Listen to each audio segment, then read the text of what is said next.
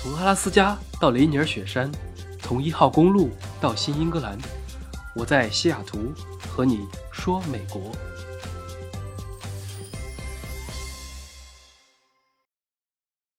好了，应该差不多了。我看陆陆续续的已经有人开始进来了，不知道大家今年过年过得如何？是意犹未尽，想再来一次，还是迫不及待的想上班了？都有可能。我们这边就只放了一天的假，所以早都已经开始上班了。今天还是美国时间的周五晚上，啊，我也解放了，即将迎来两天的周末，所以趁着今天可以给大家开个直播，聊一下过年的一些事情。在这开始之前，想问一下我的声音有没有问题？熊猫酱，你可以点一下你那个话筒，就可以说话。好的，大家好，我是熊猫酱。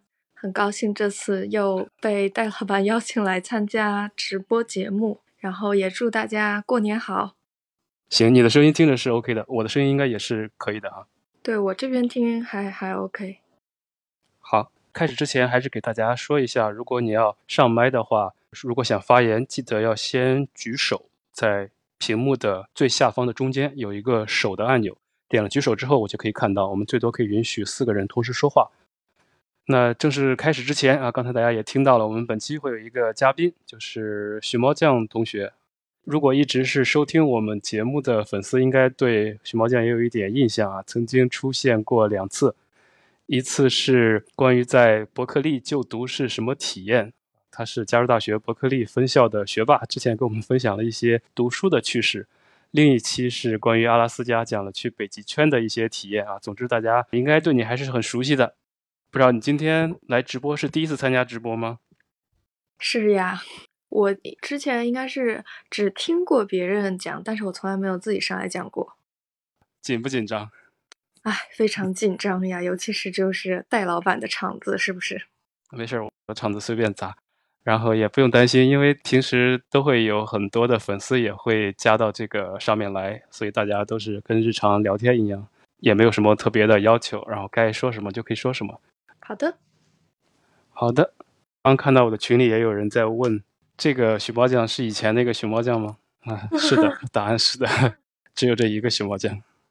那这期我们的形式跟之前也是比较类似啊，我们会先聊一些美国的事情，主要是在这边的留学生或者中国人、华人是如何过年的。那接着后面的时间就会交给大家，就像主题所说的啊，一人一道家乡菜，大家可以聊一聊你们过年必吃的东西啊，或者有没有这种特别推荐的你们的家乡菜，也让我们这些在海外收听节目的人呃，我印象中有很多听众，他们是有在美国的，有在加拿大的，有在日本的，所以我们也可以爽一爽，过一过嘴瘾。疫情期间。大部分海外的人都就地过年了，因此在食物这方面，相信大家还是可以找到共通的联系，这样来增加一些过年的氛围。那好的，看一下现在的情况啊，直播间里面现在在疯狂的进人，应该差不多都应该看到了这个链接进来了。我今天这个直播是其实是我自己忘记了，所以没有提前来通知，也没有发节目来提前的给大家说一下。好的，我们就先从美国这边的一些情况说起。许邦讲，你那边现在属于什么状态？已经下班了吗？啊，对，我已经下班了。我们现在因为美国这边那个 Omicron 的疫情，所以一开始呢，本来就算有些部门说需要回去工作，现在也都不需要了。所以我们现在还是一个非常灵活的工作的状态。大家都差不多，我估计这个情况一直要到夏天，可能都还会持续。对，呃，因为之前各大科技公司就是说 work from home 的那个政策都是到一月底，大家就非常 默契的就又把 work from home 的时间往后延了。对啊，这样也比较好，这样大家时间都比较灵活。包括过年期间，虽然表面上没有放太多假，但实际上跟放假差不多了。把这个年给过过去之后，可能才有心思再进行正常的上班。哇，嗯，对，因为我我们组其实是没有放假的，但是我们组是中国人比较多，所以嗯，很多老板也是中国人吧，嗯，再加上疫情期间就是在家工作也比较灵活，所以其实老板也不知道你在干嘛，但那天老板还是会说今天可以，呃，就是大年三十那天，老板还是说，呃，可以提前一点下班，可能要做年夜饭啊什么之类的，这样。对，差不多。一般大家都会知道这个节日，多多少少的都还是有一点过年的气氛的。我个人感觉，那个春节在美国的知名度还是挺高的，就是有很多那种一看就是。呃，白人啊，肯定都不会过春节的人，也会呃祝我们新年快乐。然后，比如说这个公司也会发邮件，呃，领导 也有可能是因为我们领导他下面领那个中国人实在太多，他也会特意发邮件祝我们新年快乐。对的，不管是从刚上学的时候，还是到现在，过年的氛围一直都有。我印象中最常见的，包括我们这些朋友之间，就是三五好友啊，或者七八个人一起跨年。就像过年本来一大主题就是热闹热闹，所以即使不能回国吃饭，也要在异国他乡营造出一种年夜饭的气氛啊！很多留学生我知道他们在除夕这一天一大早就会去各种中国超市里面来买食材啊，呼朋唤友啊，大家忙前忙后的一起准备年夜饭，可能从下午开始一直到晚上，然后再看看电视、打打游戏啊、打打麻将什么的，基本上都要吃到半夜，再各回各家了。这个是我最常见的一种方式啊。还有在留学圈都盛传这么一句话，你肯定也听过，就是留学相当于就是去新东方学厨师去了，所以 会做饭基本上也是每个出来的人到后来啊，要么是感兴趣，要么是不得不学的一个生存技能。很多人也都会在在这一天露一手啊，你做一个菜，他做一个菜，这样来一群人组成一个年夜饭，这是我印象中最常见的形式。你你会做饭吗？呃，因为我前几年留在海外过年的时候呢，我爸我妈都会来美国来过年。就是，嗯，我爸我妈比较喜欢来美国过年，因为我妈她不是很喜欢参加一些社交活动，她喜欢自己一个人看论文。然后她在美国的时候呢，呃，那个手机电话不是有流量吗？还是怎么着？反正就是特别贵。然后她一接到电话，她就说：“哎，过年好，我现在美国不方便接电话。”啪就把电话挂了，这样她就可以专心致志的搞她的学术。然后呢，正好也可以一家人一起过年，所以以前呢，嗯，都是就算我留在海外，我爸我妈也都会来美国，就是跟我一起过年。然后我爸呢，厨艺特别好，然后我就会在三十那天晚上邀请那些留守在这儿的朋友，然后请他们来我们家吃年夜饭，大家也都可以热闹热闹，然后吃到一点就是家乡的感觉的那种饭菜，我觉得还挺不错的。对，基本上都是这种结构。然后吃年夜饭吃什么菜也是因人而异了，取决于你们当天的群体构成啊。比如说，如果你参与我们的吃饭，我们肯定就不吃辣的了，对吧？是。我来美国的第一年的时候啊，当时还在学生的状态，所以基本上都是在家里吃啊，就是八九个同学一起。然后刚去的时候，很多设备也不全。我印象中，当时我们第一年吃的就是一个火锅哈，好像这是最方便的，大家也都可以接受，也比较简单。我现在都记得，当时我是提供了料和锅，因为你吃火锅肯定不能用那种炒菜锅或者电饭锅来吃，我刚好有有这个设备。然后 有的同学是提供电磁炉，然后有擅长做饭的人还会自己带一个啊拿手的菜自己带过来。有些人还要自备椅子，因为坐不下，毕竟一开始大家都还是学生，租的好像一般都是一室一厅或者两室一厅啊，没有人买房子，也没有什么巨大的场地。但是氛围还是很欢乐的，然后再看一看春晚，这个就是大概学生时代的一个样子啊，就是每个人带点东西啊。你们当时差不多吗？还是说不太一样？呃，那个时候我也会邀请留守的同学过来吃年夜饭，对。但是今年我是自己做的饭。呃，因为我个人的私事吧，就是我最近，呃，一段时间都生活在中部，然后中部真的很荒芜，真的就是也有中餐馆，但是那个中餐馆就是你去了之后就觉得说，嗯，我为什么要花钱来吃这个呢？我为什么就不能自己在家做一点吗？所以。就是疫情没能锻炼我的厨艺，但是美国的这个中部大农村真的是锻炼了我的厨艺，搞到我过年的时候，我只在这边住了一个月，过年的时候我已经可以做出一桌年夜饭出来。当然，我做的都是很简单的家常菜啊，就是那种硬菜我是不会做。那你还是赶紧回西雅图吧。中中部很多地方，说实话，那个中餐可能就比如说这一个城市就那么几家中餐，对，还有很多都是给美国人吃的，所以都是一言难尽的。对我居然发现西雅图的中餐还可以。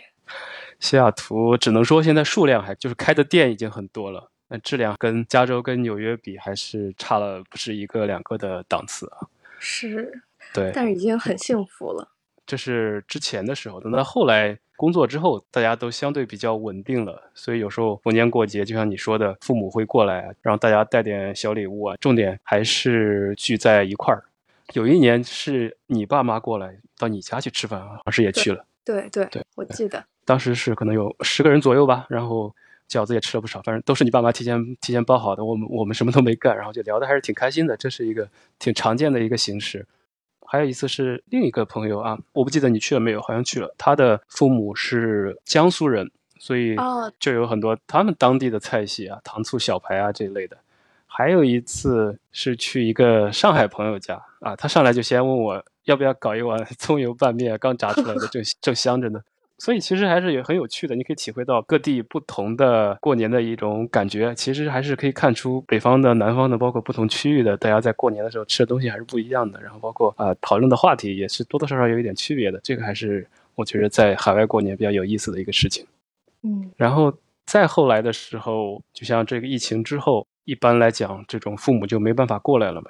还有，就像你说的，有时候懒得自己下厨，或者外面能提供选项的时候，人就变懒了，还会去点外面的呃年夜年夜饭。这个是后来开始逐渐比较常见的事情。对，就是疫情开始，还是这个中餐相关的这个外卖软件蓬勃发展以后，这个年夜饭你有特别特别多的选择，就是有很多商家都会给你推出这个年夜饭的外卖。然后你就根本就不需要自己动手做。前两年我们在家过年都是都是点的外卖，因为西雅图有特别多可以选择的嘛。尤其是今年加上有有几个新的外卖平台出来之后，包括很多新开的店，他们自己也推出了好几个年夜饭套餐，就是你点好了，然后自己到那天把它取回来就行了。什么二八八、三八八、五八八的，反正各种套餐都有。我前两天是去的呃一家川菜，你可能还没去过。然后他们在过年那天我去的时候，就发现里面基本上属于忙爆了。比如说他们的三八八的套餐都有什么东西啊？反正三八八肯定是美元了，价格也是不便宜的。其实三八八美元十个菜，然后里面有四个小吃，然后那十个菜分别叫做精品前菜六围碟啊，其实就是六个小凉菜的拼盘。然后白灼油水大明虾啊，五彩如意花枝片，孜然绝味寸骨排。排骨啊，接着就是清蒸油水活鲈鱼、秘制川味张茶鸭，然后重庆光头香辣蟹、泡椒蒜香烧鳝段儿、鳝鱼接着还有一素菜上汤一品娃娃菜，珍品海味皇上鲜啊，这名字起的这么玄幻，估计就是一个海鲜拼盘。然后他们送了四个小吃啊，分别是叫团团圆圆合家欢，估计是个八宝饭，然后富贵圆满汤水饺。海鲜什锦蛋炒饭，最后一个一个水果拼盘，这是大概一个西雅图这边三八八的年夜饭套餐的所有内容，就是这些了。其实感觉还是天上跑的，都是大鱼大肉，听起来还还是可以的。现在还是变得非常的方便，不像以前啊选择要少一些。现在属于是挑花了眼都不知道订哪一家，这个可能是这两年变化比较大的一个事情。这个我觉得主要还是你得在那种华人比较聚集的城市才有这样的选择。就是如果你是在 again 又来了中部大农村，就真的没有这种选择。而且你知道那天吗？嗯，就是我有几个以前之前我在西雅图的时候，我有几个中部在中部读书的同学，然后去找我，他们说。中部或者稍微偏东一点的那种州，他们现在有一个外卖服务，你知道是什么吗？是从纽约订菜，然后就是集中某一天给他们送过去，所以他他们是航运的，空运过来。对对对，在纽约的某个，比如说，因为纽约有特别多的中餐馆嘛，然后特别的好吃，比如说你想吃大董烤鸭。然后你就提前一周下单，然后这周三他们就从纽约采购，然后给你空运到这个城市来。然后，但是因为大家都是批量的下单嘛，所以这个成本就下来了。然后你就可以吃到纽约的菜。然后我就想说，哇，他们这地方也太惨了。所以跟生活在哪儿的区别还是很大的。你这个月去中部体验生活出差，我估计那个城市能吃的中餐你都去过了，但估计全都不太行。对，就是每一家我都吃过了，然后每一次去吃，我都想，哎，这个为什么要特意花钱出来吃？那我还是自己在家做一点吧。对，这也是为什么像很多留学生，比如说，因为很多大学其实都是在相对比较偏的地方，或者说在一些大学城啊，在一些村儿里面，没有什么太多的选择，所以很多学生就不得不开始自己做饭啊，包括看着各种视频啊，不管是 YouTube 上面、抖音上面，什么王刚啊、老饭骨啊这些。各种各样的教做饭的都开始逐渐的把自己能做的菜简单的都做了回来，这个也是 属于没有办法的事情。是，如果你不想亏待自己的胃，就只能自己动手。对，所以很多人选择留学或者以后居住生活的城市的时候，如果你是一个中国胃的话，可能会是一个会是一个要考虑的选项啊。如果你无所谓，倒还好。别的东西除了中餐之外的东西，大家区别不是很大。是，麦当劳、肯德基到处都有。对啊，走遍全美国都是一个味道。对对，这个就应该算是第一大类吧。呼朋唤友类的，我们就像七八个人、十来个人点个套餐或者自己做，然后去某个人家里，或者说谁谁家比较大就去谁家，或者谁家父母来了，一起来团个年啊。我觉得这种形式也还是挺好的啊。印象中这种氛围都还是挺欢乐的，虽然不在国内，但是那个氛围是有的。这是最常见的一种形式。呃，第二种呢，关于学校参加学校的春节联欢会。或者公司啊也有，再或者什么协会的，有时候还有一些乡会，反正乱七八糟的都有的这种联欢会的活动。对，那种大型的 IT 公司也会有，就是自己的春晚，以前还会呃登台表演，但是这两年因为疫情都改成线上的了。今年我去看了大概十几分钟吧，我觉得线上的实在是太尴尬了，然后然后我就没看了。之前学校有一次，有一年还请到了大山啊，就是那个中文说的很好的那个那个加拿大人那个大山，有时候办的还可以。然后更多的情况下就是大家自娱自乐了，像不光是公司里面，之前在学校的时候，就所有的美国的高校啊，就是那些我们听过名字的高校，就中国人会相对比较多的高校，都会有自己的叫做中国什么学生学者联合会之类的。每到春节也都会组织留学生的春节联欢会。这一类的，我估计你们学校应该也是有的。嗯，是。我这突然想起了，我们，嗯，就是因为伯克利它有一些东亚文化的那种研究，呃的那种分支嘛。然后好像我记得当时有一个教授就是在那种分支。然后有一年春节，真的他雇了几个人去教室，就是他上的那个课的那个教室，舞龙舞狮，真的是非常的震惊。我觉得学生也是。难以忘怀的一节课吧，在教室里面舞龙舞狮。对，就就在教室前面的黑板黑黑板前面那个平时他讲课那个地方，我真的是非常拼。那这个确实说到这儿，我突然想起来，前两天还发生了一个一个乌龙事件啊，是一个很无语的事情，就是前天还是大前天，挺搞笑的，是在多伦多大学，加拿大多伦多大学，不知道你有没有听说哈？多大他们的研究生院为了庆祝新年。想给学校里面的一些中国学生发红包喜庆一下，嗯，但是红包这个东西吧，你你不能只发一个一个空包，对吧？然后你里面如果塞人民币吧，学校也也没地方去找到人民币啊。你如果给加元、美元啊，也不是太合适，会比较奇怪。如果里面放贺卡吧，又又太麻烦了，还得写，包括也比较贵。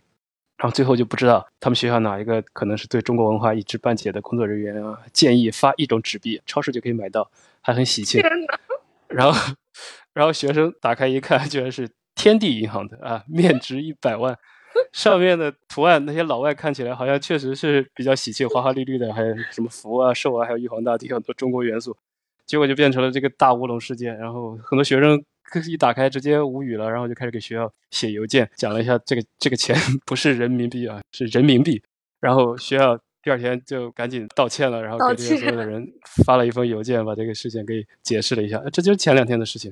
如果有有多伦多大学的，可能会知道这个事，所以这个也是他们学校搞了一个大乌龙事件。今年各个学校其实多多少少现在对春节他们都会有一些活动或者重视，但是有时候就会办出这种很搞笑的事情。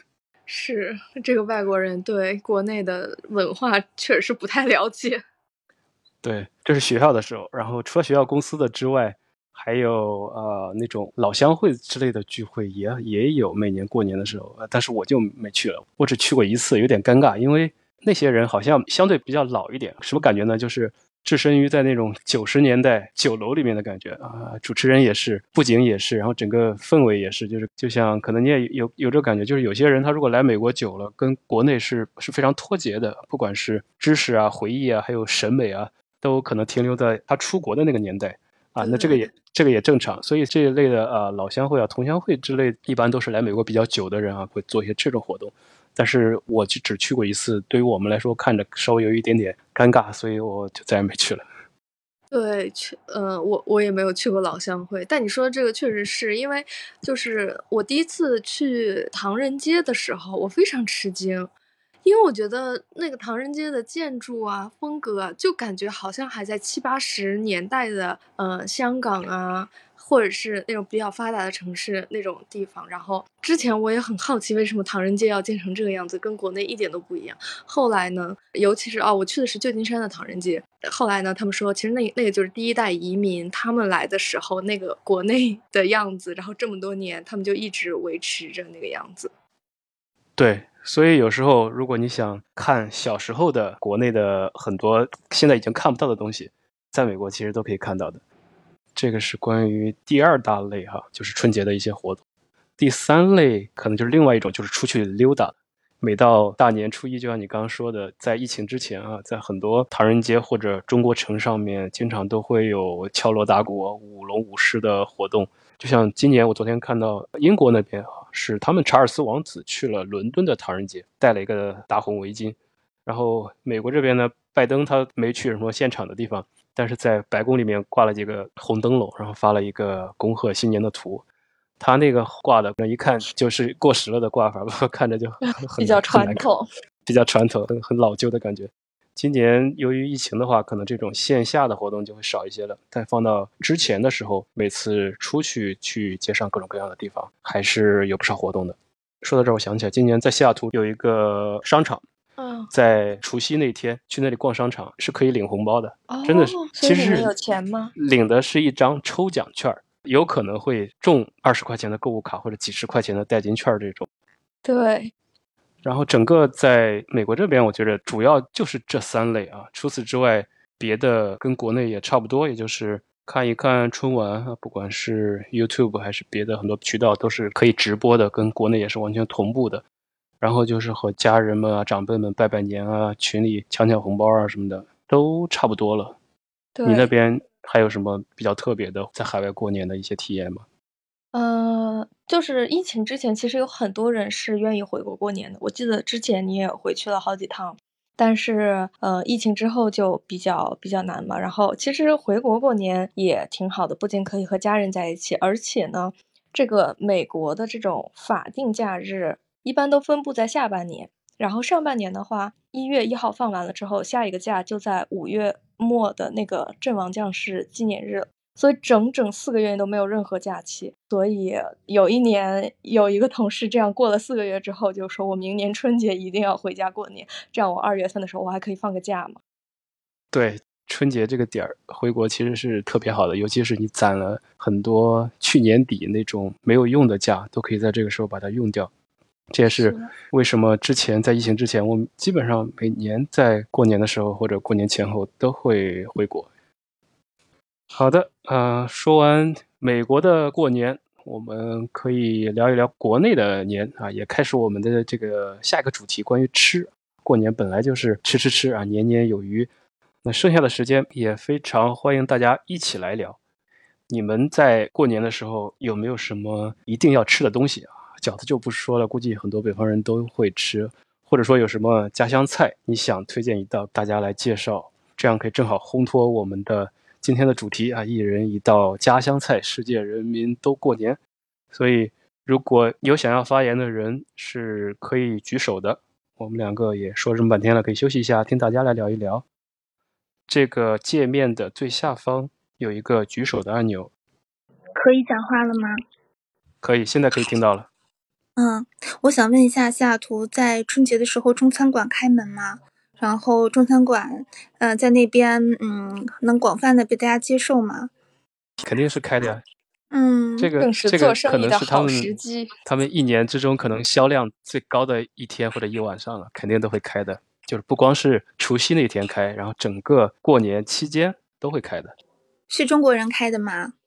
哎，我跟你讲，我在美国这边吃过最正宗的一个，呃，那个武汉的那个热干面啊，就是一个美国人开的。因为他就是在武汉生活了四年，然后他老婆是武汉人，然后他们后面嗯来美国呃定居了，然后他就嗯开了一个那种热干面的，就是相当于是中国小吃的那种饭店，然后雇的嗯后厨呀什么的全都是外国人。然后就很嗯很魔幻，就是后面 两个那种黑人小哥在给你做热干面，然后做出来的特别正宗。但那个店现在已经，呃，因为疫情，也是因为疫情受到了影响嘛，而且就是武嗯汉疫情刚开始的时候，他还号召过给武汉那个捐款什么的，但是后面很不幸，他在疫情当中没有坚持下去。但是那个真的是嗯我在美国吃到过最正宗、最正宗的热干面了。但是大多数嗯中餐还是那个中国人开的哈，戴老板。对，甚至包括一些美式中餐，主要也是以中国人或者这种早一代的中国人、华人为主。嗯，哎，还有一个问题就是，如果在那边边留学边开中餐馆，可行性高吗？就是听说中餐馆是稳赚不赔的。首先肯定不是稳赚不赔的，不然大家不 都去赚了吗？嗯 能不能开中餐馆，这取决于你的身份啊。因为如果你是嗯学生签证的话，是不能嗯工作的。但是如果你是别的嗯可以允许工作的人，自然就可以开了。哦，好的，谢谢。好的，你这属于跑题了啊。哎，那我说两句吧。可以听到，哦可以听到。嗯嗯嗯，我说两句。那我我可能群里面大家都都知道我我以前做厨师的，我这个 嗯你是专业人士，是的呃对呃就现在不不做这个职业了，但是对这个行行业比较了解。聊一下，就是我们的我们老家有个火锅店，他平常生意也非常好，就到春节的时候话，就每天大概就是中午晚上就要翻台好几次的那种。它本身价钱比较比较便宜嘛，然后量也大，也实惠，味道也可以，那生意非常好。那服务员基本上声音都是沙哑的，就因为这个这个跟这个顾客说话多，服务态度也比较好，价钱也合适，就基本上他们都去这个火锅店里就团年。到我有时候我们要订餐的话，他不接受电话预订。他说你来来了之后就一定能吃到，然后就是他也不保证你什么时候能吃上。你比如说你有时候上午十点钟去，你要等到下午一两点钟才能吃上，但是那确实味道还可以的，他生意一直好，每天每每天都好。就是到要到大概正月初八的时候，他可能生意会稍微淡一点。嗯，我就见了这么多，就我做这个行业也见了不少，就是生意好的，有有些生意好，他就是翻翻台翻一次啊，或者说有。临时类就好个那几一两天，但是人家一年四季生意好，我真的是确实比较叹为观止。啊、对，还有就是现在以前哈，大家都比较流行在家里吃团年饭，现在很多人年夜饭都会出去吃了，或者去外面聚餐了，所以这个也是这些年的一个一个变化。另外，你们是过年会吃火锅吗？还是说只是那家是本来就生意很好？你是四四川人对吧？对，四川的。现在也没有像以前那种，一般的年三十也不不去外面吃啊，就是一般的说初一初二那种请客呀，比如说像一大一大家人团聚，就是那什么七大姑八大姨的那种嗯聚会啊，那种会去那里吃嘛，一般一吃都是好几桌，那种他就总共就几十张桌子，几十张桌子，然后他还把他的他总共有三层楼，他把他他的那个那平台呀那些都临时加加上那些棚子，然后加上桌子，生意非常好。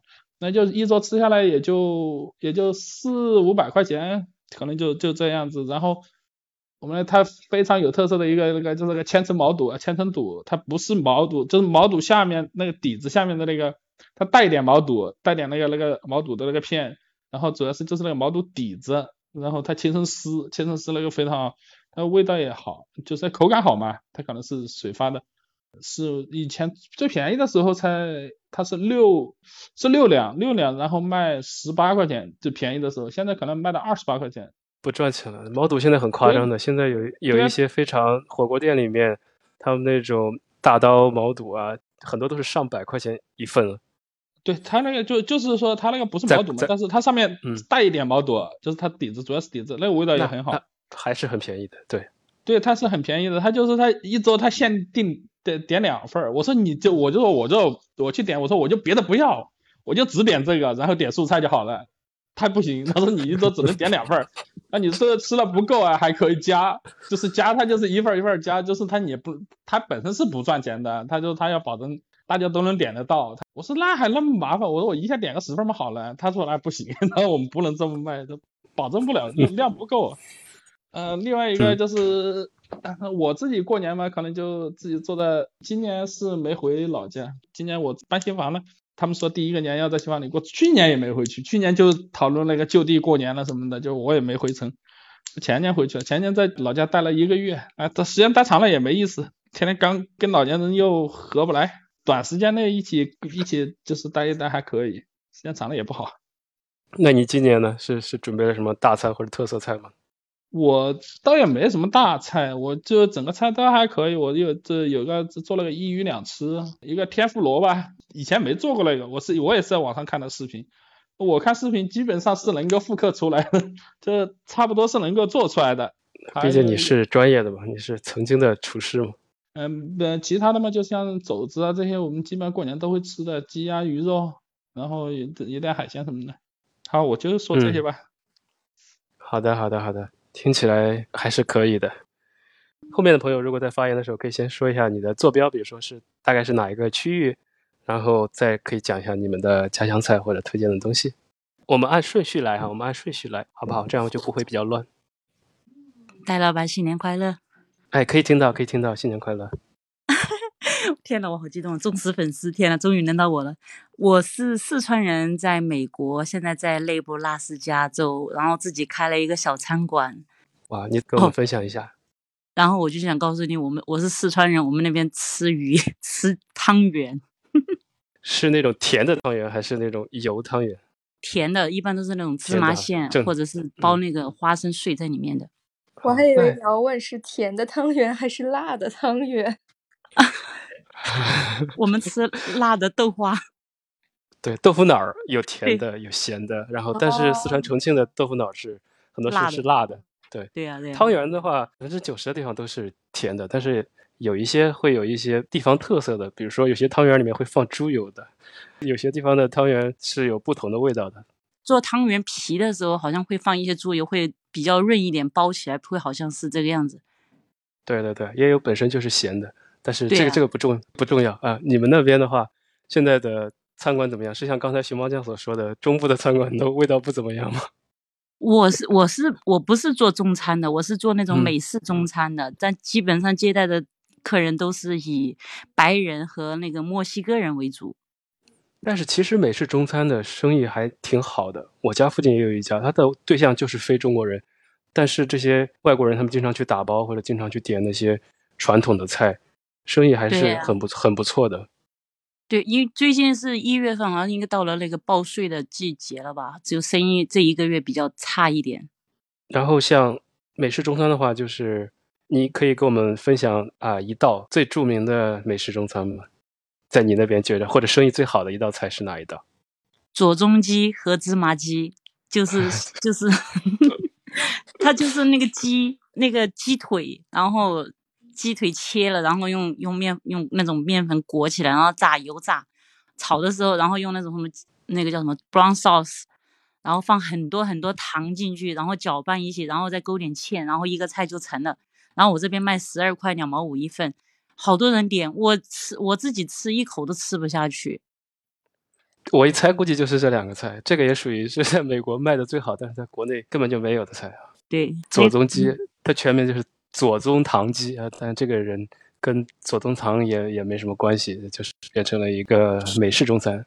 对的，其实很多美式中餐都是油炸的，油炸完了之后再配上不同的东西，加点辣就是左宗鸡，加点芝麻芝麻鸡，加点甜酸酱就变成甜酸鸡。左宗鸡，不好意思，你说。没关系，没关系，你讲。它那个左宗鸡和那个甜酸鸡、芝麻鸡，它鸡是鸡的肉是不一样的。嗯，对呀，就是比如说芝麻鸡和那个甜酸鸡。它的那个鸡是鸡胸肉，然后左鸡的话，它都是那种鸡腿肉。对对对，所以左宗鸡其实，其实我长时间不吃的话，，cheese 觉得还挺好吃的。只是说你不能连吃，确实受不了。那个美式中餐还是更对美国人的口味，有很多都是酸酸甜甜的，或者被炸过的。最最最有名的一个头台叫那个中英文名字叫 Crab Rangoon，然后。他们福州福州朋友翻译成那个什么气馄饨，然后这边有些人翻译成那个蟹脚，它里面全是那种芝士包起来的，然后就是一个面皮裹起来，哦，真的油炸的那个，对对，那个也还蛮好吃的。也是我。也是在中部吃饭，然后呃那个菜单是英文的，我就看这道菜的名字叫什么什么温吞，然后我就点，我就想说啊来碗馄饨，结果端上来是中间包的是 cheese，我我当时真的就是三观都碎了那种感觉，就是馄饨居然还能这样做。对啊，他这种只针对美只针对那种就是美式中餐的餐厅才会这样子做。确实，因为我之前有一期节目是讲呃美式中餐馆的一个一个故事啊，里面其实这些菜我我听着其实都很亲切，我都很熟悉菜单里的东西啊，包括哪些卖的好啊，哪些外国人爱吃啊，跟我想象都还差不多。美国的中餐馆就分为这两类，一个是给中国人吃的，一个是给外国人吃的，其实各有各的顾客群，他们都可以做得很好。对我们以前在旧金山的时候，还有的餐馆会有两道呃两两个菜单套菜单，然后所以他就是做两种人的生意。然后呃，像比如说有一个餐厅，它就是湖南菜做的特别好，就是特别特别辣的那种，但是他同时也做美式中餐的生意，这样就是他两边都可以有一些知名度。对的，对的。好的，这个是在美国卖的最好的两道中餐啊，美式中餐，也很感谢你的分享。你还有什么别的要要讲的吗？呃，还有就是，你如果要买房子的话，到这边来买吧，比西雅图便宜太多了。西雅图现在确实太贵了，如果 又要买房的，可以看一看加息的情况，然后再再决定到底怎么弄。现在这个房房价还是挺夸张的。你能不能出一份就是攻略呀？去纽约玩的？呃，上一期我我我我有说过，就是整个我们西海岸已经已经走完了啊，从之前熊猫酱的阿拉斯加，一直到到南边到西雅图什么，到加州圣地亚哥，整个西边都说完了。然后后面我们再说的时候，自然就会开始说东部的那一条线了啊，波士顿啊、纽约啊、华盛顿 DC 或者一直到佛罗里达，还有中间中部的呃你所在的这些区域，我们慢慢都会讲到的。想到了哪一期，或者我们有请到可以跟我一起聊的嘉宾，我们都可以。呃，一起聊，反正逐渐的话，肯定会把这些我去过的或者一些别人去过的这些地方都会讲到的，后面会讲的。好的，谢谢，新年快乐，祝大家拜拜。好的，新年快乐，也非常感谢你的分享。好的，那我们下一位听众，如果你想说话的话，要点一下你头像上的麦克风。哎，你好。哎呀，你 不好意思，你们两个我我在上海。就是平呃，大家都认为上海人喜欢什么什么，实际上我我看到很多的家庭是喜欢红烧肉、烧水笋，这是年年必备的。还有很多的菜是呃呃外地的或者是国外的人是不知道的，酱油肉就是鱼青鱼干啊、鳗鱼干啊，就是海鳗的鳗鱼干啊，都是上海家庭是。非常有特色的，明年必备的这种菜，嗯，大家都知道上海喜欢吃什么蛋饺啊，象征着什么金元宝都是讨口彩的。但是其他的，嗯，深入老百姓家庭的这种家常菜才是最为接地气的菜。所以您说的那种是酱肉吗？还是酱油肉？酱油肉，我发现很多养蜂的人都会喜欢。做这种酱油肉，实际上我们做的方法是和他们一模一样的。对，还有一个菜就是在美国这边很难吃到的，不知道你们那边是不是草头？你们那里有吗？草头，对，季节不对。呃，实际上上海本帮菜里面有一个很有名的草头圈子，就是大肠，对吧？下面是用草头搭配的，很香的。但是这个这个季节如果有卖的话，因为是很应该是很贵的。对对对，这个是很多在。在这边的上海人特别想吃的。嗯，实际上我说的 目的是，呃，不光是介绍我们上海的菜，还是要介呃介绍一下孩子在国外他是怎么过年的。我觉得他好孤苦伶仃的，希望他不要听到这个节目。没关系，你可以给我们快速的讲一下。嗯，亲戚呢是在呃当地，就是澳大利亚的墨尔本。毕竟他们那那边的年纪太大了，将近九十岁呢，难得让他过去一次去团圆一下。由于疫情原因，只能让他们在让他在这个车站里这里等一等，两个人交接一下就走走了，把菜给他就好了。我觉得好可怜，哎呀，嗯、他出国之前我们一样都没教他，连正常的怎么起油锅都没有教他，都是到那边去呃自己学起来的。现在还好有视频，还好有网络，都是在线教的。哎呀，现在他虽对，这个然那边就像我们开头讲的，基本上每个出国留学的就等于去了一趟新东啊方了。对呀、虽然说那边是呃澳洲啊、澳龙啊好有名啊，牛肉也好有名啊，但是说小孩子说省点吧，太贵了，还得还是买点鸡腿吧。现在呃尽量避开他，就是我们团聚的时候尽量避开他，不要通知他，不要在吃饭的时候视频。我从来没有在节目当中听到过任何一个人说，呃，孩子的这样的苦衷，还没有，从来没有听到过家长是这样子过年的。所以这个还是可以让他多有一些那边认识的朋友啊什么的，可能就会热闹一点。怎么说呢？现在是疫情期间，更加不会，呃呃，哦，确实，今年比较特殊，今年很多人确实都只能自己过年了。是的，是的因。为他刚开始是高二的时候出去读预科，然后呃住在人家寄宿家庭，也没有好好的，你们也知道的，嗯，这种犹太人家庭的更呃这种观念更加奇怪。终于考完大学的话可以出来了，呃，现在住了一个学生公寓的话还好，自己有自己的明确目标。想换个大一点的、独立一点的、冰箱嘛大一点的。我说你现在要求越来越不高了，哎呀，就是是的，是的。其实每个留嗯学生都还是有很多不同的事情，都还是很不容易的。因为其实现在嗯出国留学，有时候觉得 OK 是比较方便了，包括有一些可能会看到很多负面的一些东西，但实际上你真正的在这边的大部分人还是就正常的在学习，也会经历各种不同的事情，包括你刚刚提到的这些都是有的。是的，总归大家都希望疫情期间，呃，疫情快点结束，我们还能去看他，连去看的机会都没有了。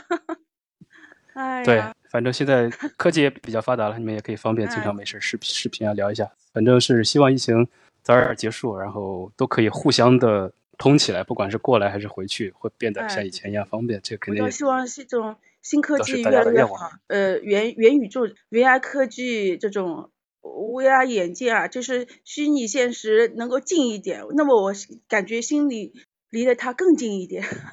他也啊会呃分享给我一点好的，比如说他认为重要的，比如说考到一个好的大学，像他进了墨尔本大学了嘛，他特地去买一个奥龙视频在线烧给我们看，云吃，那也是一种过年呃，也不是一定是过年了。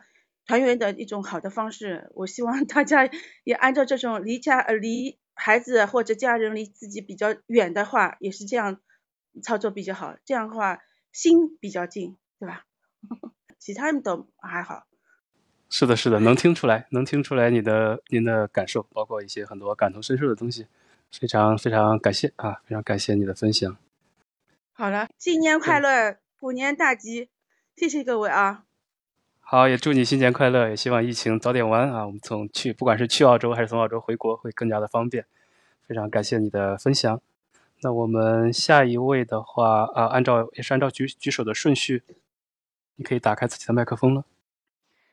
戴老板好，熊猫酱好，我的声音清楚吗？清楚清楚清楚。啊、好的，我的坐标是江浙沪包邮区。嗯，我是一个不会做饭的吃货。大家都都是这样的，你继续没关系。但是今年下半年开始，我要学着去做饭了。先说一下家乡的，呃，今天的主题啊，就是家乡的一道菜。我们这边就是说，过年的时候必备的一道我比较喜欢的菜，就是我老爸烤的五香牛肉，超级超级的好吃。啊、就是去年二零二一年呢，是我人生当中最黑暗的一年。因为出了车祸，然后肩关节骨折了，眼睛也出了问题，嗯，然后人有点抑郁，小抑郁，嗯，那么就开始听，因为眼睛出了问题嘛，就开始听喜马拉雅，然后在一次非常偶然的机会中发现了戴老板，真的是宝藏主播，非常非常的喜欢，因为就感觉戴老板这种娓娓道来的平静的语气下面啊，包藏着一个嗯睿智、幽默、有趣的灵魂。跑题了哈，嗯跑题了，你 说说的我都尴尬了。我们是对，就像黑暗中的一道光。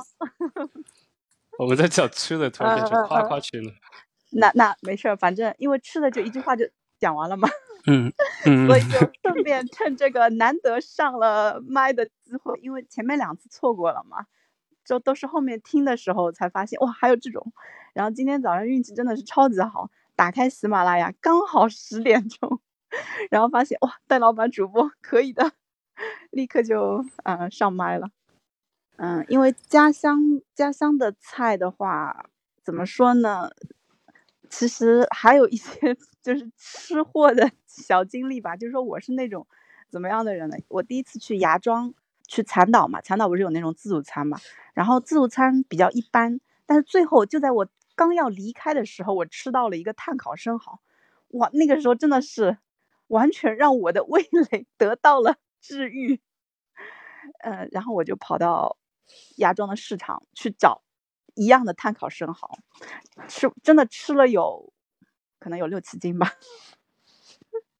吃完了以后还不过瘾，就第二年暑假又念念不忘的要要想要吃这个，因为当时我在一年里面是差不多吃遍了家乡这边的所有的碳烤生蚝，都没有那个味儿，因为原材料不一样嘛。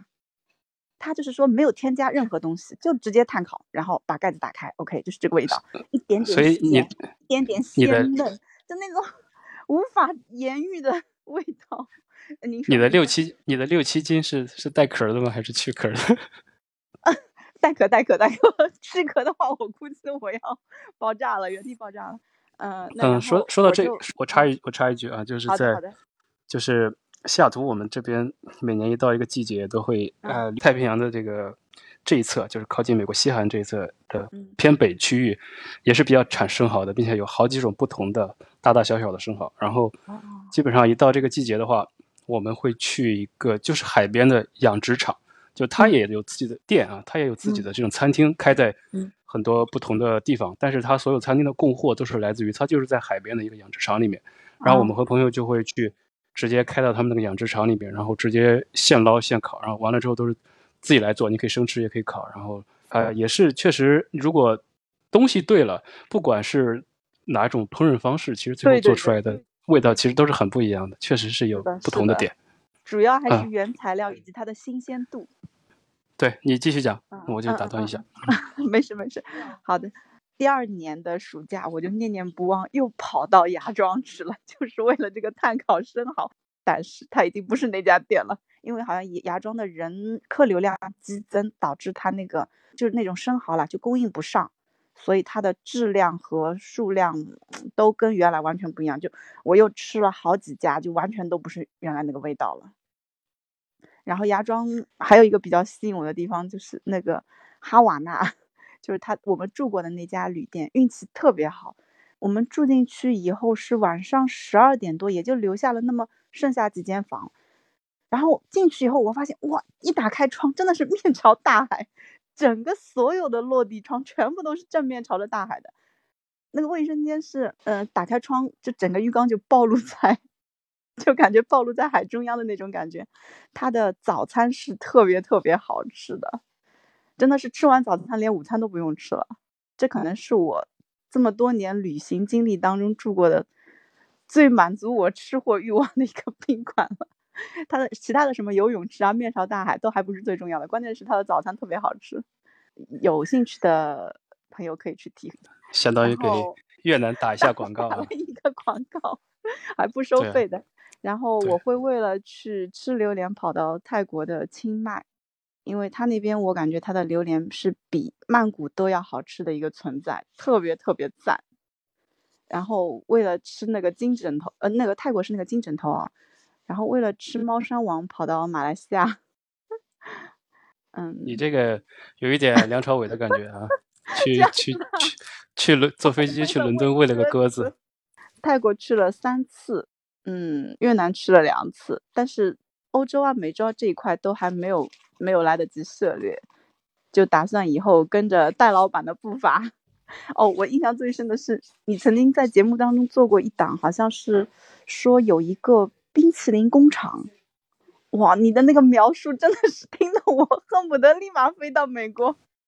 如果不是疫情的关系啊，我可能真的会冲动一下，冲动一下。没没那么没那么夸张，那个店其实在很多超超市里面都有做好的，只是说它现场的话会更新鲜一点。对，嗯嗯嗯，就像碳嗯碳烤生蚝直接活的直接碳烤烤完这种感觉是吧？是的。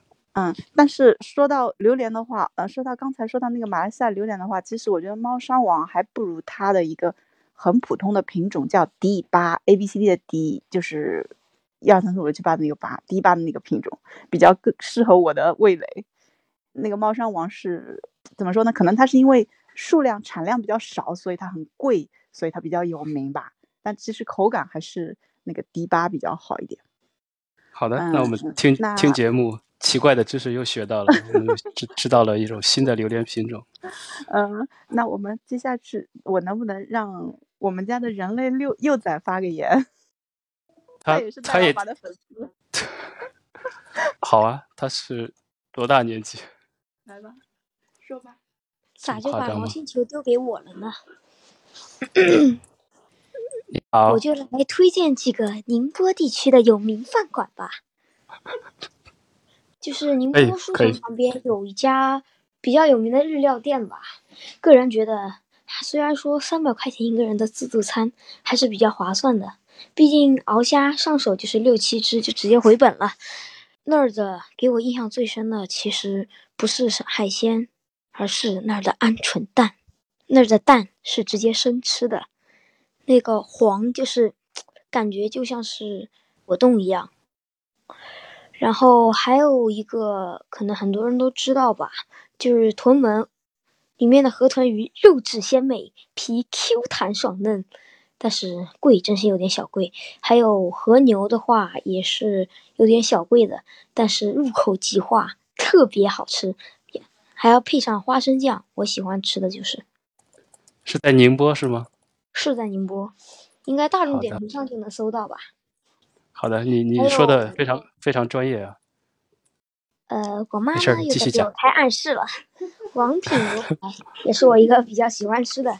其实我喜欢吃的不是里面的牛排，而是后面的饭后，里面的金桔柠檬汁和玫瑰松露吧。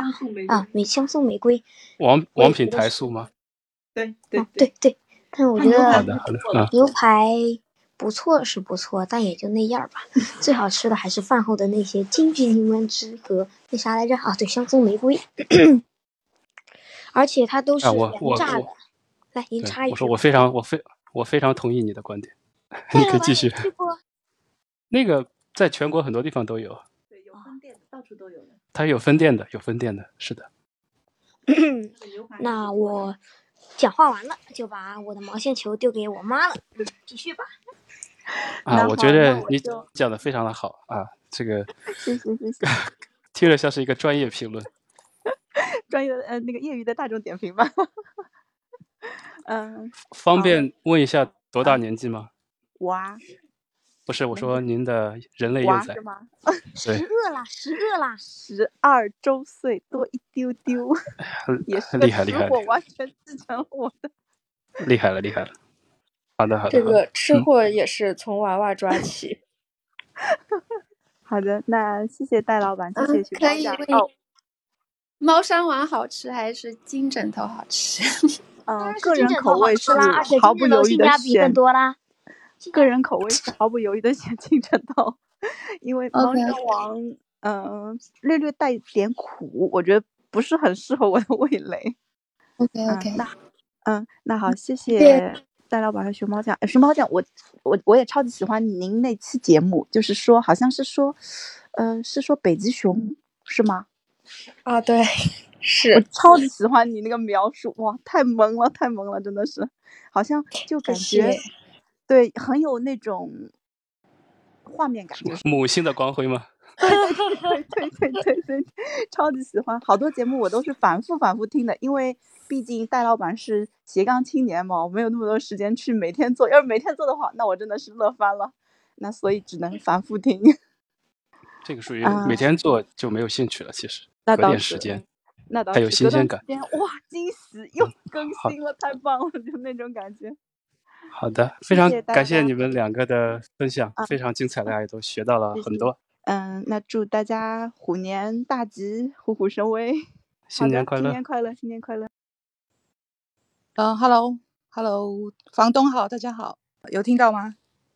有的有的效果哦，很好。好好，谢谢。嗯，我要要先说坐 标，对不对？我我来自台湾，然后我现在也在台湾。我要说，我们我们都听出来了啦。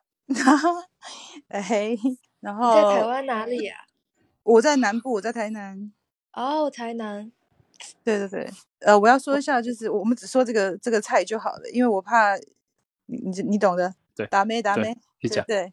然 后我觉得过年必定要吃的一个东西啊，就是从我的童年记忆一直延续延伸到现在，就是年糕，还有我们会用那个呃会有一个炉子嘛，因为如果在乡下的话，然后烧柴就要蒸那个类似萝卜糕，有一点像广式萝卜糕，但是又有所不同。你知道年糕是糯米粉做的，但是我们那个萝卜糕还有我们那个芋头糕，它是用就是大米的呃磨成粉，然后这样去做的。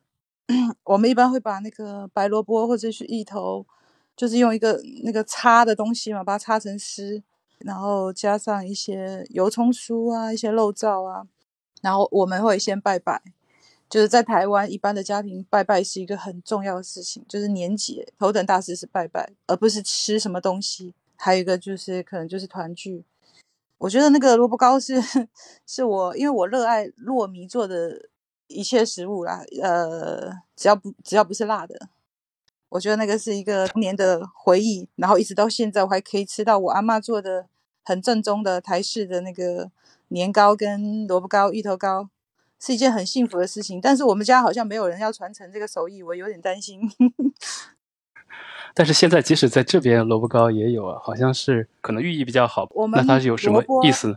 我们萝卜叫菜头，菜桃，菜桃就是好彩头，就是彩头谐音。哎，哦，好，明白明白。好彩头，对对对，就是有人，比如说他开了一个店，然后我们要送他开，他开业了，对不对？我们送他一个什么东西好了，可能就送一个那个萝卜形状的一个东西，花篮啊，什么东西，就是好彩头嘛。哦，你生意会很好，对对对。学到了，很好嗯很好。然后我我我要就是补充一下，就是我刚有听到有人说汤圆的的事情，呃，我刚说了，我热爱糯米做的一些食物，但是汤圆我觉得甜的、咸的我都爱，而且我我特别的喜欢吃包肉的汤圆。台湾的小吃是吧？就是包肉的那种汤圆。包肉包肉，它是在台湾是只有客家人才这么吃，对，他会包肉，然后他也可能会包那个那个叫什么腌萝卜啊，就是菜脯啊，和菜脯怎么讲？萝卜干，萝卜干可能切的非常的细，呃，加上猪油，加上那个一些虾米，这些都把它弄得比较怎么讲？弄得比较像沫一样，有没有？然后加上猪油就包在一起，很香，很好吃。我觉得有实机会可以尝试一下。对对对。在大陆大陆也有一些鲜肉大汤圆，其实里面包的也是像肉馅儿一样的。对，其实我觉得食单以食物来讲啊，就是我们台湾其实其实跟大陆都是一脉相传的，你知道吗？而且我们这边就是比较南部的话，很多偏福建那边口味的一些古早味的食物，但是我觉得用讲的话，真的我没有办法用语言去描述出它的好吃的点啊什么。我我我很欢迎你们有机会来的话，一定不要只去台北，也要来一下台南，吃一下我们的古早味小吃。台南是不是在整个台湾的美食算是比较有名的？因为，呃，我是毕业旅行的时候，我们是那个时候两岸还可以自由行，所以我们几个关系特别好的朋友就去台湾环岛，然后其中有一个吃货，他就说我你。其其他哪个地方不去我都可以，但是我一定要去 台南的阿霞饭店。然后那一天我们哦，去那天，他真的点了满满一桌子菜，到我们下午就要走了，根本就带不走。但是他说，就是就算每个菜都要尝一口，他也一定要就是尝到这个饭店的菜。我真的是太那阿个，而且霞饭店哦，哦，就在我家附近啊。哦，对，然后他就当时就跟我们普及说，就是其实，在台湾好吃的比较多的，就是台南是有很多很多的。对，而且我我我建议你们一定不要去上网看那个网红店，网红店我们本地人根本不会去，对不起。对对，很多是没有招牌，我们叫扛棒，就是它没有招牌。呃对啊，我其实最喜欢，我最喜欢去去这种店了。它一定是在街头巷尾，它一定不会在很明显的什么地方啊，什么那种观光的那个老街啊，或者是什么旅游景点旁边比较少。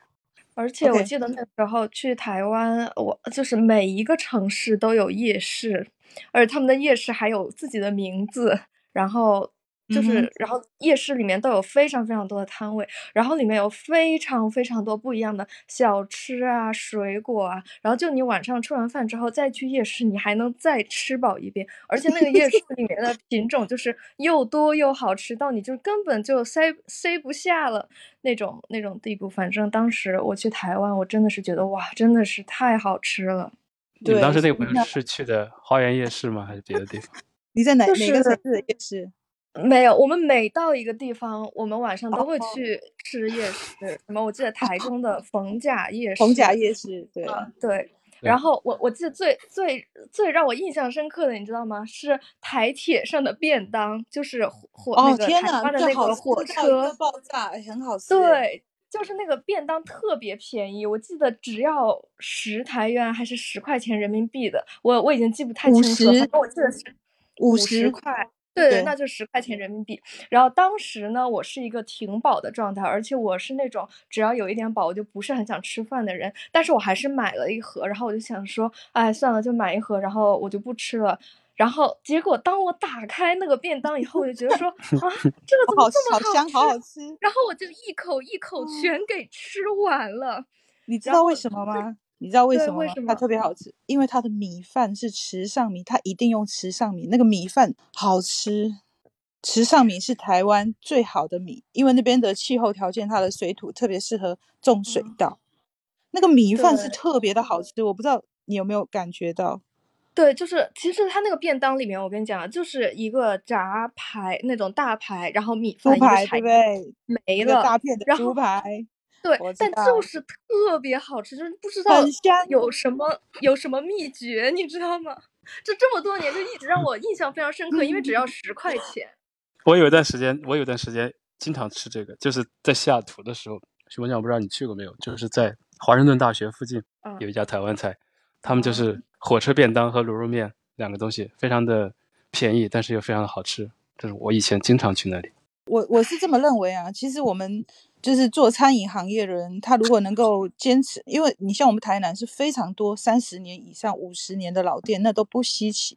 他们对于这个呃传统的传承，还有就是他的一个呃这他制作这个东西的那个坚持上面，就有那种呃三代啊、四代、五代传了很多代的这种店啊，他们对于这种传统的很让人感动，因为很多时候很多电视台会去采访，他们真真的直接就是把那个东西的制作过程，就是他去备料、他的处理的过程，然后他们制作什么，他们很坚持用这种古早的方式，他不肯就是放弃说啊，为了我多赚钱啊，我我就呃搞一个像中央厨房那种有没有大批量制作，我就怎么样，我可以卖更多人，我可以赚更多钱。他们有的是坚持要手工制作，而且他们坚持就是家族式的这种这种经营，他他可以保证我这个东西它不会招金，不会跳针，就是意思就是说哦，你你你把这个交给别人，别人可能会给你搞坏了，就是一样的配方。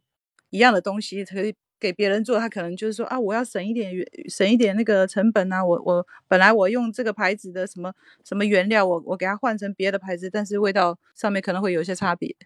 他们不会，他就宁愿不要赚更多的钱，他会有他自己的坚持。对，讲到这里，我都有点饿了，突然好想吃盐酥鸡。这边我们经常去吃的也有好几家台湾菜，其实西雅图的台湾人特别多。可能是因为台湾有个希拉雅，呃，美国有个西雅图，他觉得比较亲切。没有，乱讲好的好的好的，我说完了。呃，有机会的话再一起聊天，很高兴。大家新年快乐，拜拜。好的，感谢你的分享，新年快乐。新年快乐！好，我们聊了快一个半小时了，那我们后面还有最后两位，啊，还有什么要分享的吗？嗯，大老板好，我我是我叫 Bella，我是在那个加拿大温哥华，我然后我在这边都已经八年了吧，因为我是在这边上学的，所以所以差不多有就是有八年八个春节都是在这边过的，因为因为上学的时候他是不放假不放假的嘛，而且越是到春节的时候，可能就是越是到在考试。对，经常是大年三十儿有有有那个 midterm 考试什么的，确实是那个挺挺那个悲催的感觉。但是你在温哥华回不回国，嗯在吃的方面跟国内没有区别了，已经。对你太了解了，确实是这样。呃而且我听说，就是说美国它就是它比较文化上，它比较重视这个像融合。你像它刚才你们说到说这个好多的中餐，它会它会变得西西文西人的口味儿，那变成那种口味儿，奇怪的那种口味儿。但是但是我在我在这边了解到，反正中餐或者是说他们的日餐、韩餐或者其他的像那个。呃，那个中亚、西亚的什么的，他们好像都能各自保留自己的那个传统的一些那个风格吧。他他好像就是说，嗯，这两个虽然都是北美吧，加拿大可能他是他的文化更倾向于多种那个民族文化的一种聚集，然然后呢，美国他可能还讲一些融合什么的。我不知道这个是不是这么回事儿，我觉得这是一种听说。嗯，就像说，嗯，就比如说在这边的那个。比如说饺子吧，刚才你们说到那个饺子，就其实在这边能看到好多种饺子，就是各种各个国家的饺子。你像那个日本的饺子，它就比口味就比较清淡，就只适合煎饺。然后韩国的饺子就有那种酸菜呃那个泡菜馅的，嗯，然后像什么意大利的饺子和尼波兰的饺子吧，都是土豆泥馅加上 cheese 的那种。嗯，像还有还能在这儿还能吃到什么？好像就尼泊尔的一种饺子吧，它叫叫饺子，但是它它叫馍馍。然后呢，它里边是巧克力馅儿的，然后上面还有芝麻，圆还是而且还是圆的，就感觉像是麻团儿。但是他们说这个就是尼泊尔的饺子。对，所以如我觉得他这边，嗯，就是如果你要是想吃到，嗯，各个国家的风就是口味儿吧，可能还能还能吃得到。像我要春节的时候，我就会。其实我觉得在国内的时候，经常说，哎，我带你吃点那个没吃过的新鲜的。但是在这边就是倒是追求那种吃记忆中的味道，就是呃记就是更加传统的。比如说，比如说并并不太好吃，但是但是不能没有的，像那个烤鸭哈，像我们我是北京人嘛，然后那个烤鸭的话，其实在这边也能买得到。因为现在我们这边疫情嘛，我也不敢出去。出去吃就从网上订，像那个大统华的超市，它也它是特别大的那种连锁超市，它也就华人超市，它也会卖订那种烤鸭，就片好的，呃，还有配上薄饼啊什么的。所以过节的时候我就会就会买买买一个，然后尝一尝尝，就有一种过节的那种感觉。所以温哥华烤鸭到底哪家强？老北京老北京前门吗？对他这边有一家烤鸭店，就叫好像就叫老北京，你还真说对了。对啊，反正温哥华能吃的东西实在是太多，因为我们在西雅图，西雅图开车过去、嗯、两个小两个多小时就到了。对，所以在西雅图受不了的时候，我们全都会到温哥华去，因为温哥华确实跟我之前也有两期节目都讲过温哥华的吃的，包括之前有个视频是关于温哥华的，因为确实。嗯东西太多了，跟回国没有太大的区别。包括国内国内有嗯的店，它基本上也都可以看到很多分店，能够覆盖的基本上都覆盖了。温哥华要嗯说好，可能还是港式的或者一些广式的粤更加菜的粤菜会更加的传统和地道一些。是的，是的，是的，对。但是那基本上你要在 Richmond 这些你都可以都可以看得到，而且而且就是就是中餐馆的感觉吧，人又多 又吵，但是很好吃。不过我不是一个吃货，我我不是特别的对于吃的话，我不是要求那么的高，所以我觉得只要有中餐就可以。像像我们这边 UBC 大学，就是你知道吧？就是你要来这边嗯应该、对我来过？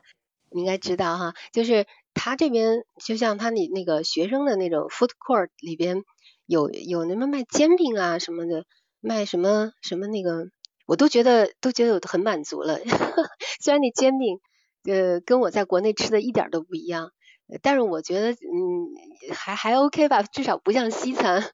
嗯，然后也能在他那 food court 里边中餐的那个摊摊位吧，那柜台它就是中餐的，然后其他它也有那个土耳其的什么的西餐的那个摊位，它是不会混杂的，就是想吃到哪一种都可以都可以。只不过那种快餐它谈不上口味儿了，就是对于我们学生来说没有那么高的要求。嗯，就是如果是我们同学里边也有特别好吃的，他们就可能去 Richmond 去那个满足他们的那个对于吃的那种奢求。是的，因为你是在温哥华，其实你已经在北美中餐的天花板所在地了。然后，嗯，我我去年哦，去年我前年我可能在温哥华待了两三个星期啊，真的是东西还是非常的丰富的。是，嗯，我就分享这么多。好的今天，看好的，看你们在聊这个，我就上来上来看一眼。好的，挺好的，挺好的，好的，温哥华是是个好地方。嗯，好，谢谢。好的，我们啊、最后一位听众，你可以打开自己的麦克风了。然后后面我看还有人在举手，嗯，是我哈哈对，可以听到。嗯，就是呃，我是湛江人，我很喜欢吃沙姜鸡，你你吃过吗？你给我们简单介绍一下。它就是呃白切鸡，嗯，你知道白切鸡？知道，知道，知道基本上。因为是因为你们的产地好，因为本来三黄鸡就是出自湛江，嗯哼，鸡肉类的三强啊，就是湛江鸡、文昌鸡还有清远鸡。所以你说你哦湛江的，对我估计你肯定就会讲到鸡肉这个事情。没关系，你继续讲。你你您知道很厉害，知识知道的很清楚。对，嗯，对啊，反正就是，然后呃，它的蘸料最好，嗯，有一种有有一种那叫沙姜，你知道沙姜吗？是一种植物，嗯，对，应应该是用油，然后就煮开油，然后把沙姜放进去，就切碎了，就就烫一下，然后它就熟了，然后就呃再加酱油，应该就是这样吧，就是很简单，就是呃鸡蘸着沙姜酱油吃就特别好吃。是的，是的，是的。然后我们在这边其实也有很多广式的餐馆里面都会有这道菜。真的吗？它属于是本身因为鸡肉是非常的嫩滑的啊，它也没有什么太多的东西，它就是本身鸡肉的这个鲜味儿。嗯然后，但这边一般一般配的只是那种普通的那种姜葱蒜那做成的那种那种油作为蘸料。它是白切鸡，但不是沙姜鸡。是的，是的，对的，要回到国内才可以吃到真正正宗的，但是依然还是挺好吃的。就是国内好吃的东西真的很多。嗯，对，尤其是广东。没错，我刚刚听那个就是台南的姑娘也很厉害，就觉得就是嗯，台湾的东西也很好吃。对啊，我们的听众都很厉害的，卧虎藏龙的，经常 从很多听众和粉丝那里啊学学到很多。真的是，我也觉得是很厉害。嗯嗯嗯，其他想不到，就是呃什么濑尿虾那些，反正就是湛江的海鲜。濑尿虾真的是，我觉得沿海地方的人应该都都很喜欢吃，因为我也是沿海地区的。然后我，但是我上大学是在一个武内陆地区哦，我上大学就是在武汉上的。然后是 因为是很不靠海嘛，然后我记得我们的那几个老乡每年就是回家，就因为我们会在不同的节回家，然后我们会。就是上飞机之前会让家长煮好那个呃赖尿虾之后，带上飞机，然后一落地到武汉，然后打车到学校就就立马分给其他的老乡吃，然后这样就能就是能解一解这个馋瘾，能吃到就是最新鲜的这个赖尿虾，真的很神奇的一个一道美食，就就是水煮，也不需要什么清呃什么油炸呀什么的，不需要多余的那种。呃，烹饪的技巧，但是只要它是就是食材是新鲜，做出来就非常非常好吃。嗯，没错。还有一个我觉得很好吃的就是，但不是我家乡菜。我去过日照，嗯，有有个叫什么？哎呀，那个反正圆圆的，像 像一团很长的虫子，但是是活的，有水的。呃，是海鲜吗？海鲜，嗯，是叫蛏子吗？就是可能是，嗯，它也就是随便炒一炒，呃，加点辣椒、糖，我猜你说的可能是海肠，可能是可能是，是然后我吃贝壳类的吗？还是它没有壳，对，反正吃过以后我就觉得好像日照和青岛的海鲜比比南南方的要好吃，这是我的感觉。沿海地区各个产地的东西都还挺不一样的。你从最北边的大连、渤海湾那边，一直到南边的黄海、东海，包括到海南那边，其实虽然都是沿海地区，吃的东西你明显发现还是还是有区别的。所以这个可能还是跟产地更加的相关，更加的重要。嗯嗯，我基本上就就这么多了，谢谢。嗯，好的，谢谢。我看到有个有个人迫不及待的举手，标题是山东人，是不是因为听到了日照？你要打开自己打开自己的麦克风才可以说话。啊，呃，我是个山东人，听到戴老板的节目已经听了很久了，很喜欢戴老板的节目。刚才那个说到海肠子这个事，讲一个小故事，就是过去山东的厨子是可以闯荡京城的，在京城闯出大名来的。为什么呢？他们就是有一个秘方，就是把海肠子焙干以后研成粉末，偷偷的装在身上，炒在炒菜的时候神不知鬼不觉的加上一把，这在古代就是天然的味精了。然而且是秘不传人的，所以说他们就觉得山东的厨子就是厉害，炒出来东西就是好吃，怎么回事呢？不知道，就是因为这个海肠子的这个原因。所以说呢，我就想分享这一个小知识。好的，戴老板。啊，这个这个很有用，我估计很多人都不知道，包括很多人可能都没有吃过这个东西，但是在你那边好像海肠捞饭、和海肠炒饭都还挺著名的。对我我们那边也是经常吃海肠的，嗯，可能都是因为有还有一个叫还有炒韭菜，呃，有一个叫沙沙茶冻，是叫一个什么冻的一个，好像福建那个地方好像用的也是海肠子之类的东西，但是也可能是沙盘，因为我没去应该你说的是应该是土土笋冻，啊。土笋冻，土笋冻，对，那个是厦门或者福建他们的经常吃的哈。对对对，但是那个是不是用的海肠子？可能不是海肠子，可能是他用的是他用的是杀类似，他是沙沙虫，沙虫哈，那不是一种东西。看来海肠子是山东比较特有的一种。海肠可能是靠北方的海会比较多一些。对对对对对，好的，就这样，谢谢戴老板。好的好的，学到了，谢谢啊，祝你新年快乐。好，好再见。哎，祝新年快乐，祝各位听友新年快乐。啊、我们还有听众要发言的吗？我看麦上还有人，但是我不确定你们是呃，我刚刚发过言了，就是之前你提到酱油肉的话是这样子的，它是生的呃猪肉切成条，很长的条，放一定比例的酱油，呃酒让它浸好，然后沥干，只有到冬天的时候吹干，嗯、吹个几、大概是一个星期左右，吃的时候把它呃洗净，蒸好以后再切成片。很香的。好的，我估计很多听友听到了，可能有机会都会去尝试一下。这个在上海、嗯，温州、杭州可能都挺出名的。对，呃，因为我是绍兴人嘛，我也知道绍兴有一道很好吃的菜，只有冬天会有，我们叫虾柔入净鸡。这时候还呃，这是我奶奶那个时候过年的时候会烧的。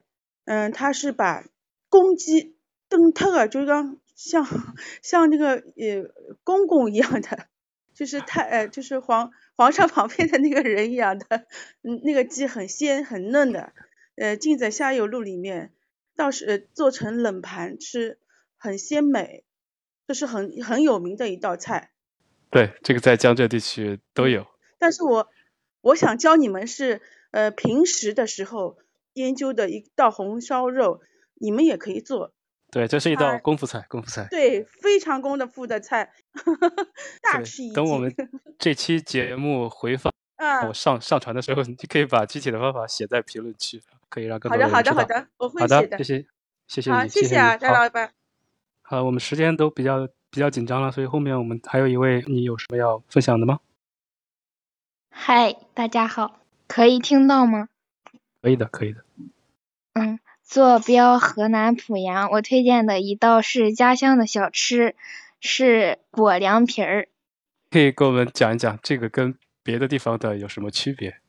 对，大家的都是那种非常有名的那种菜，然后我们这个就是您可以花几块钱就可以买到。然后就是里面有黄瓜丝和胡萝卜丝，然后还有面筋。如果你喜欢吃辣的话，可以多放点辣椒；如果不喜欢吃辣的话，没关系，可以不用放辣椒。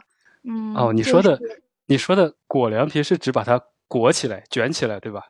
对，用那个凉皮儿卷起来把这些东西。想起来了，我见过这道菜。这个是一个相当于是一个小吃类的，街边也有卖，或者有时候可能你们楼楼下就有，但是非常好吃的一道菜，也不算菜嘛，更像一个小吃。对，就是小吃。然后就是你过年的话吃的大鱼大肉非常的油腻，然后你就可以呃买一份凉皮儿，然后在冬天吃还能就是很爽口，还可以解腻。然后夏天吃的话，就是也是凉凉的那种感觉。嗯，这个是很有特色的。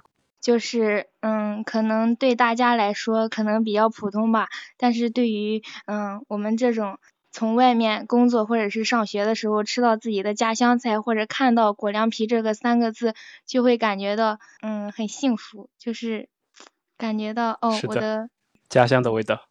对，就感觉很亲切。好了，我的发言完毕，谢谢大家。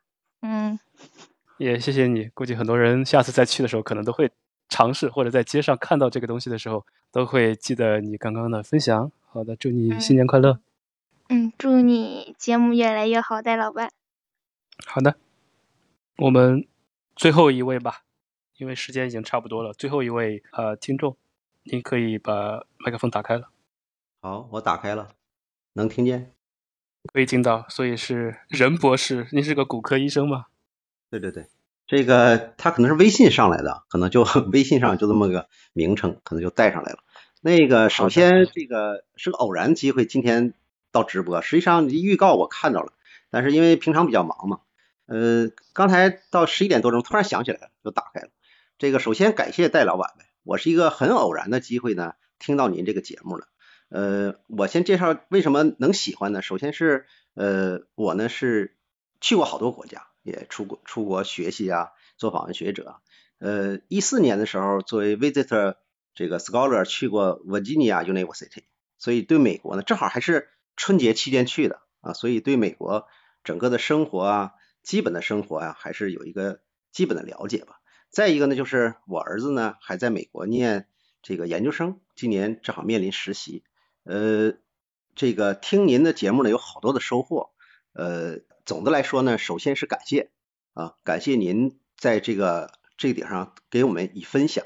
最早呢，我是偶然听到的，但是呃，后来就有点，无论是您的内容也好，声音也好，还是讲的里头一些知识也好，呃，让我这个收获很多。但是也可以做 kill time 的一个一个方向吧。啊，今天咱们这个前面说了好多感谢的话啊，以后咱们私下可以再聊一聊。那么今年扣你这个主题呢，就是这个，我是当年一四年确实因为去了嘛，肯定都是呃跟华人在一起过年啊什么的。后呃结束之后呢，这个还开车围绕美国整体东海岸、西海岸，包括这个梅奥医院这块也绕了一圈。除了这个他那个中部我没去之外，呃所以说觉得美国还是地大物博，有好多新奇的地方啊。那么呃我是大连人。呃，所以说刚才也提到了海鲜的问题，呃，我也扣主题说一个，这个其实大伙儿对呃这个吃海参呢，可能都有一些这个呃作为补品的一种。其实我觉得吃海参，从我们普及这个知识，从医生这个角度，那么还是生拌是营养价值最高的啊。当然生拌可能需要这个产地，你就不能离开大连这个产地。而且大连海鲜为什么好吃呢？因为它这个。是这个叫北纬多少多少度，三十六度还是四十一度？它这个水也比较冷啊，生长期比较慢，呃，所以说呢，可能会口味上很多人会觉得更好吃一些啊。我们是说渤海湾的还是胶东半岛的？这个今天也扣这个主题吧，一个是过年了啊，也希望大家呢，呃，吃得好，但是还不发福。然后这个欢迎来到大连，也吃吃生拌海参，谢谢。好的，好的。是不是长海县的最好？呃，獐子岛的最好。补一点知识吧，大连呢是一个市，长海县呢是它下面的一个呃一个群岛。獐子岛呢是长海县在下面的一个岛。长海县呢分大长山岛、小长山岛、獐子岛、海洋岛。海洋岛是最头的一个岛，就是最就是大陆的最尽头的一个岛啊。这个所以说呢，呃，我们说叫长海县，剩下的都是它下属的岛屿。希望欢迎有机会来大连钓钓鱼、吃吃海鲜，也享受一下生活。呃，欢迎戴老板回国的时候，下次可以上这拐一下。好的，谢谢谢谢谢谢，我们又学到了一些知识，真的很好。好的，那也祝你新年快乐，也非常感谢你的分享。好，谢谢戴老板，感谢。那我们时间也差不多了啊，居然两个小时啊超时了，聊的还是比较热闹的。说起来，其实直播和录播最大的区别还是在于这个互动，是一个双向的过程，不仅仅是平时我们那种啊，我和嘉宾单向的输出，更多的也是可以从大家的口中了解各地不同的风俗和各地的特色美食，是一个互相学习的过程啊。今天我相信很多人，包括我自己在内，都有很多的收获。那由于时间的问题，我们今天就差不多先到这里吧。也非常感谢熊猫酱今天的到来，以及所有参与的听众。那最后，今天是大年初五，应该是大年初五迎财神。最后就祝各位财源广进，恭喜发财。饭后说美国，我们就下期再见，拜拜，拜拜。